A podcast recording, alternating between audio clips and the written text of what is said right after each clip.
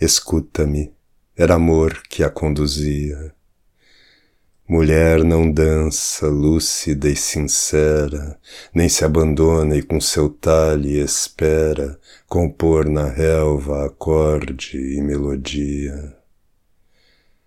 Lançava a mão e a sua mão podia tocar o lume da terceira esfera.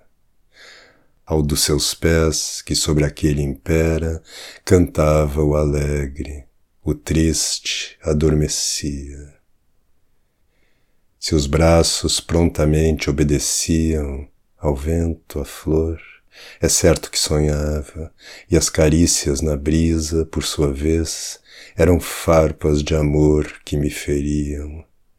Era amor que arregendo atormentava quem se mostrou rebelde às suas leis.